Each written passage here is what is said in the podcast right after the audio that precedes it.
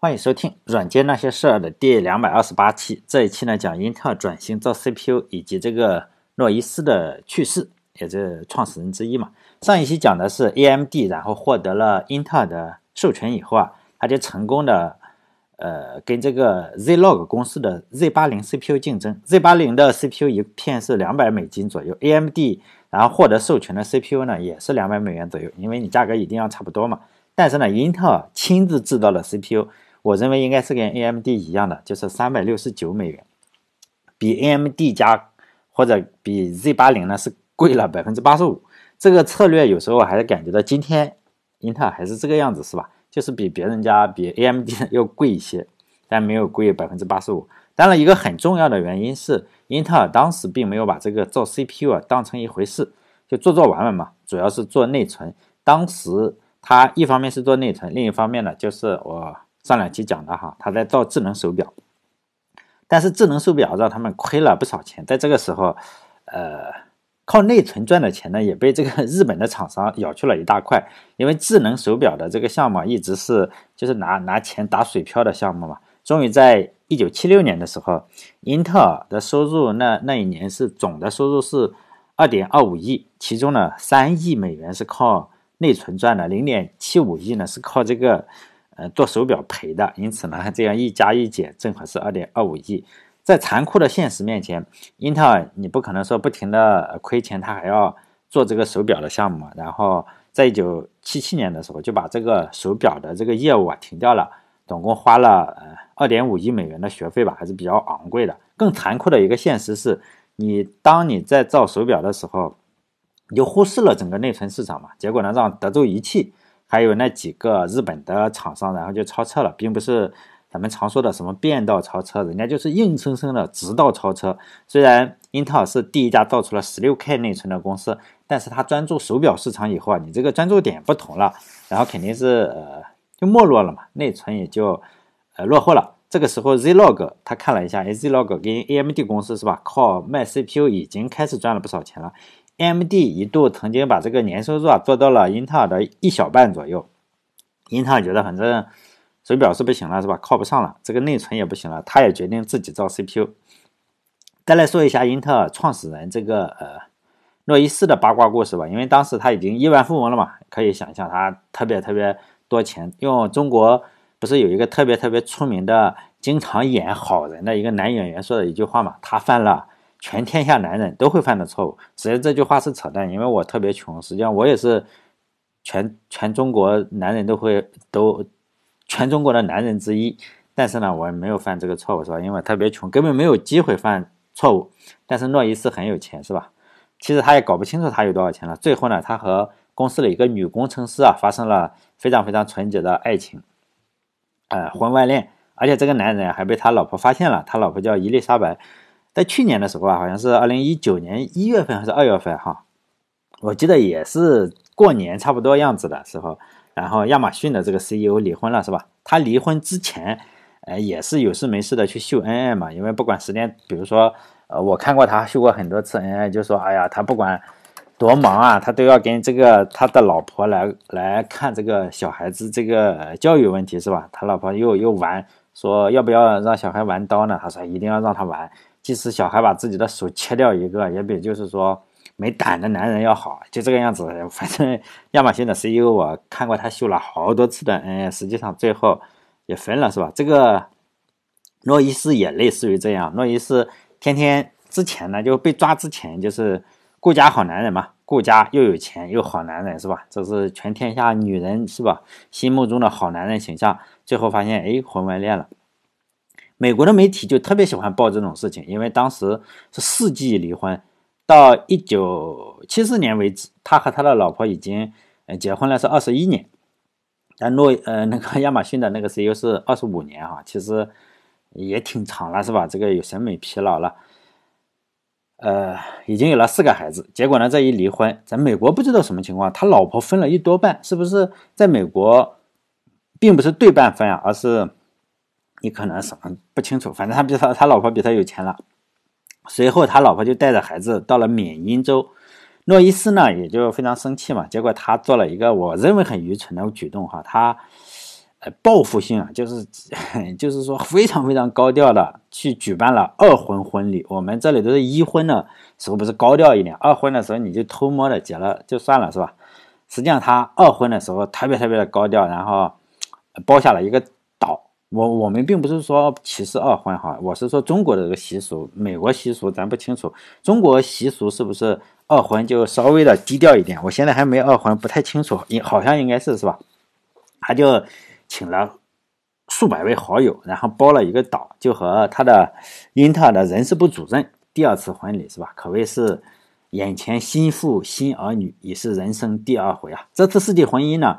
让他老婆成了这个最大的股东，银行最大的股东，以至于他老婆那一边啊，一一传闻说他老婆要他前妻哈，他前妻要卖这个英特尔这股票了是吧？英特尔的股股价就会产生大幅的波动，就像现在咱们这个一顿操作猛如虎，涨跌全靠特朗普，他是全看他前妻。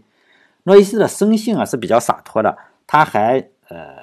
据说啊，他是这个英特尔最经典的广告词的发明者，就是我们都知道英特尔 Inside，就是英特尔在里面，是吧？据说这句广告词是他想出来的。这句广告词是他和 AMD 上一期我讲 AMD，他实际上 AMD 公司是他闹了矛盾嘛？上一期我讲过 AMD 公司跟英特尔公司以后还会讲，就是分分合合很多次啊。英特尔在圣何塞机场，然后就买了一块超级大的广告牌，要大到什么程度？就是上面写上英特尔 Inside。这句话为什么要写在他的机场旁边呢？哈，就是还要让这个 AMD 的老总生气，因为 AMD 的老大，我上呃上一期讲了叫桑德斯，他有自己的私人飞机，就是公司办的好不好再说，但是人家买个飞机可能很正常，是吧？诺伊斯呢，他自己也有自己的私人飞机，在闹掰之前，他俩经常就是说可能开飞机玩啊，或者是什么样子哈。闹掰以后可能就不一起开飞机了，但是他知道广告牌放在哪个位置。每一次啊，你这个飞机起飞或者降落的时候，都要看到英特尔 Inside 这两个单词，是吧？就让他生气。诺伊斯呢，就是开创了公司在八十年代就来到了，就呃有这个日本的压力嘛。日本生产的内存是又便宜又好。他人生的第二件最重要的事情就是和日本公司死磕，然后从而导致英特尔转型。在一九九七年的时候，他就破天荒的，呃。就是英特尔 Inside 的这个，他破天荒又跟 AMD 老总复合了，为什么呢？就是诺伊斯啊，仙童的总裁，还有这个叫什么科瑞根，然后 AMD 的总裁就桑德斯，还有国家半导体都是美国的哈斯斯伯克，还有摩托罗拉的副总裁，然后叫沃尔特，然后决定什么？日本因为对美国的半导体就是威胁非常非常大，他们试图就是说，哎，他们还试图就是拉拢德州仪器，德州仪器呢当时。每个公司的心态都不同，不像是中国这样，哎，一下子就什么众志成城，实际上也没有众志成城。中国，呃，你看看这个哈，一出现这个肺炎一出来，你看各地各自为政是吧？你抢我的物资啊，他抢他的物资。但美国也可能是这个样子。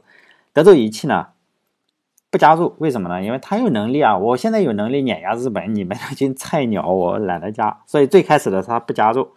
呃，这几家公司呢，就是 AMD 啊或者什么的哈，成立了一家公司叫不是公司一个组织叫 SIA，也叫半导体行业协会来什么对抗日本，因为日本日本有六个巨头，分别是日本电器、富士通、日立、东芝、三菱电器、和充电器。这几家公司现在还都有的，我们都知道，啊，他们也做半导体，这几家公司啊联合起来就和美国的这几家公司竞争，做半导体方面的竞争，一竞争的话，美国就差真的是差点挂了，在一九八一年的时候。AMD 的收入啊，只达到了一九八零年的三分之一。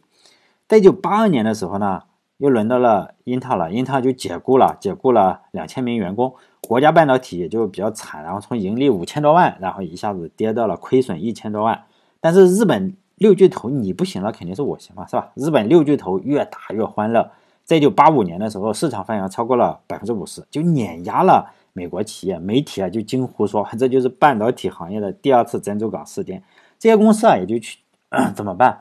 不行了之后，你到处求人嘛，求美国政府。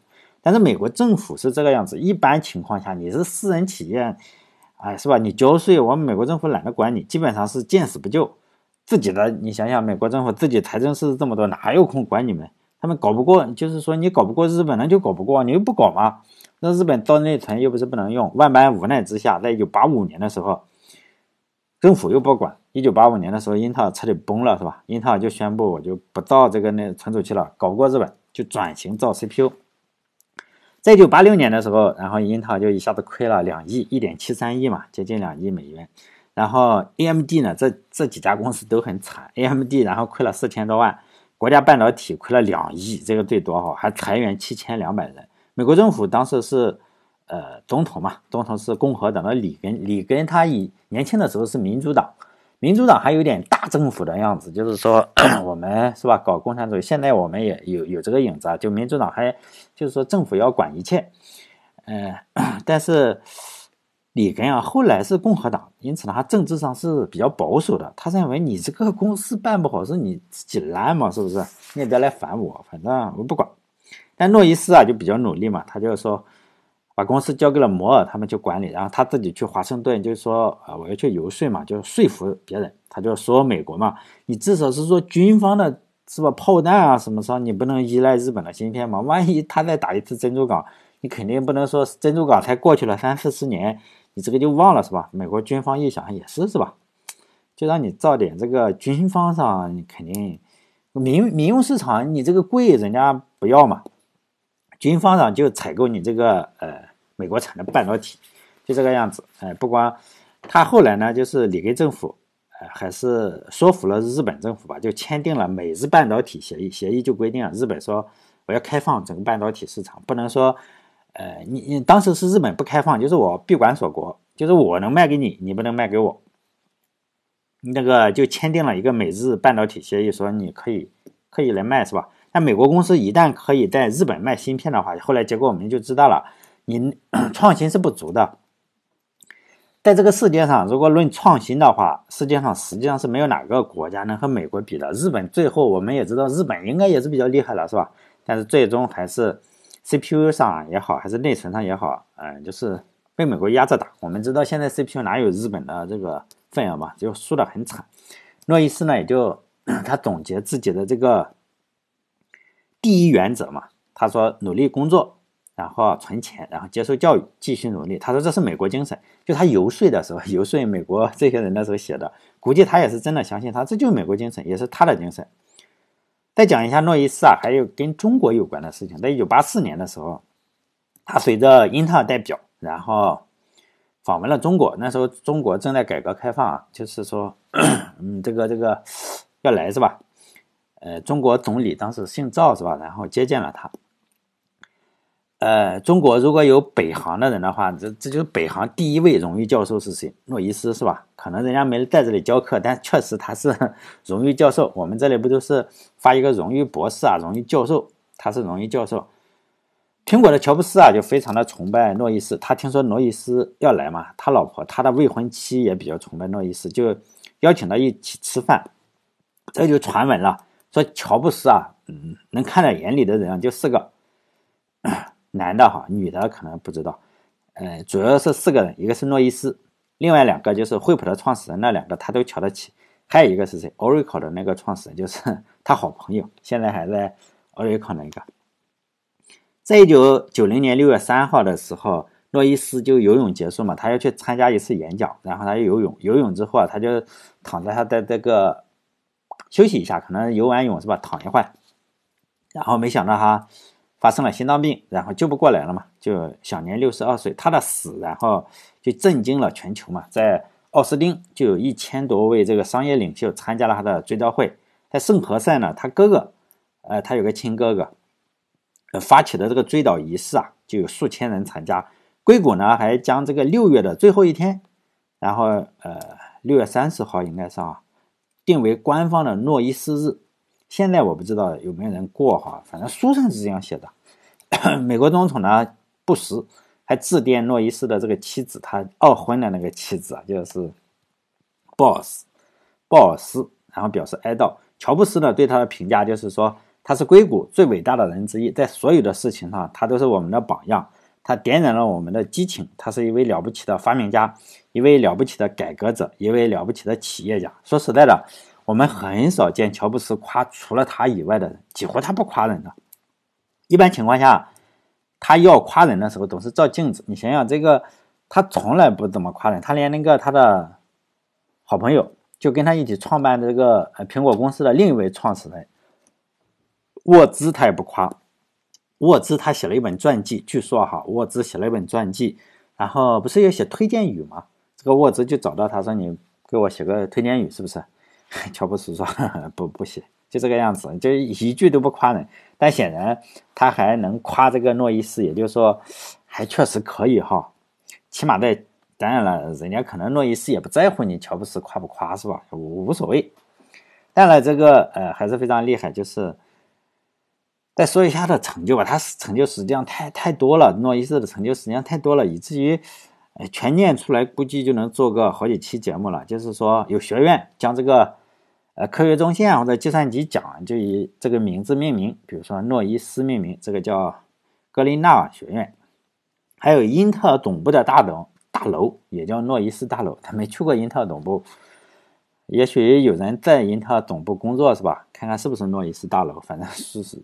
还有以他的名字设立了三个大学奖学金，英特尔以他的名字设立的叫诺伊斯奖学金，还有 IEEE，还有一个诺伊斯奖章，就是说谁对微电子产业做出杰出贡献的人呢，就给他这个奖章。还有圣何塞的这个科技博物馆之外，有一个大楼的名字也叫诺伊斯大楼，还有什么国家基金会啊，还有什么哎主体，还有各种啦，反正很多很多有天分的学生啊，成立什么中心。反正都都是以他的名字命名的。还有诺伊斯呢，他本人也是美国科学院、美国工程院，还有美国艺术和科学院三院的院士。也就是我们这里不有双院士嘛，哈，中科院院士，还有中国工程院院士。他呢也比较厉害，是吧？哎，中国有没有艺术院院士？我还不知道了。反正他是这样，科学院、工程院，还有美国艺术和科学院三院院士。他还是美国总统的那种顾问。就是美国国际竞争力总统顾问委员会的委员。但最后的话，我再重复一下他这句话来结束吧。他确实非常厉害，是吧？他说呢，他宁愿被别人指责为老古董。就当时是比较激进嘛，当时美国也比较激进，就说你要呃不停的贷款啊，不停的什么来扩张。他不这样，他说我宁可别人指责我为老古董，也要鼓励什么？鼓励美国返回，使他取得成功的第一原则。第一原则我已经讲过了，是吧？努力工作，存钱，接受教育，继续努力。他说这是他的精神，也是美国的精神。但是他在发言的时候，我认为是有点道理，或者他说起来是比较……呃，这这句话是在什么地方说的呢？是他要游说美国政府减税的时候说的。你说是不是有什么目的也不好说，但是他确实也比较努力工作，也确实存钱，也确实接受教育，然后继续努力。他说努力啊才是美国的第一精神，你不能像日本那样不停的搞房地产，因为当时日本就特别的嚣张嘛，然后不停的就是发放很多的钱，这个样子他瞧不起瞧不上，所以呢，呃，他的后半生实际上跟日本人斗的是比较惨。他经常骂日本人，当然我们不能说他是种族主义者，也确实是竞争的关系嘛。好了，这一期呢就讲到这里，呃，下一期呢再讲，哎，个人电脑。这时候你其实我整个的呃内容嘛，整个的内容就是按时间线去讲，所以呢，即使现在出现什么热点啊，我也嗯不去追热点哈，首先也追不上。还有就是说，呃，再有新的听众再问的话，就说，哎，要不要讲点中国的科技公司呢？呃，这个回答一下，就是不讲，就永远都不讲中国的呃公司。为什么不能讲中国公司？现在不是什么 B 站上还是哪个，就是做了有一个人不是做这种中国科技公司的，好像又被起诉了，是吧？这个很很痛苦。所以呢，我永远也不会去讲这个，只讲美国的。美国咱不怕他告。首先呢，你讲人家无所谓。人家也不不在乎这个，你讲他，比如说我讲他婚外恋，人就讲婚外恋嘛，因为书上美国写的书上就写了婚外恋，中国这里是不能讲的，你讲婚外恋，妈的弄死你！好嘞，这一期就到这里，再见。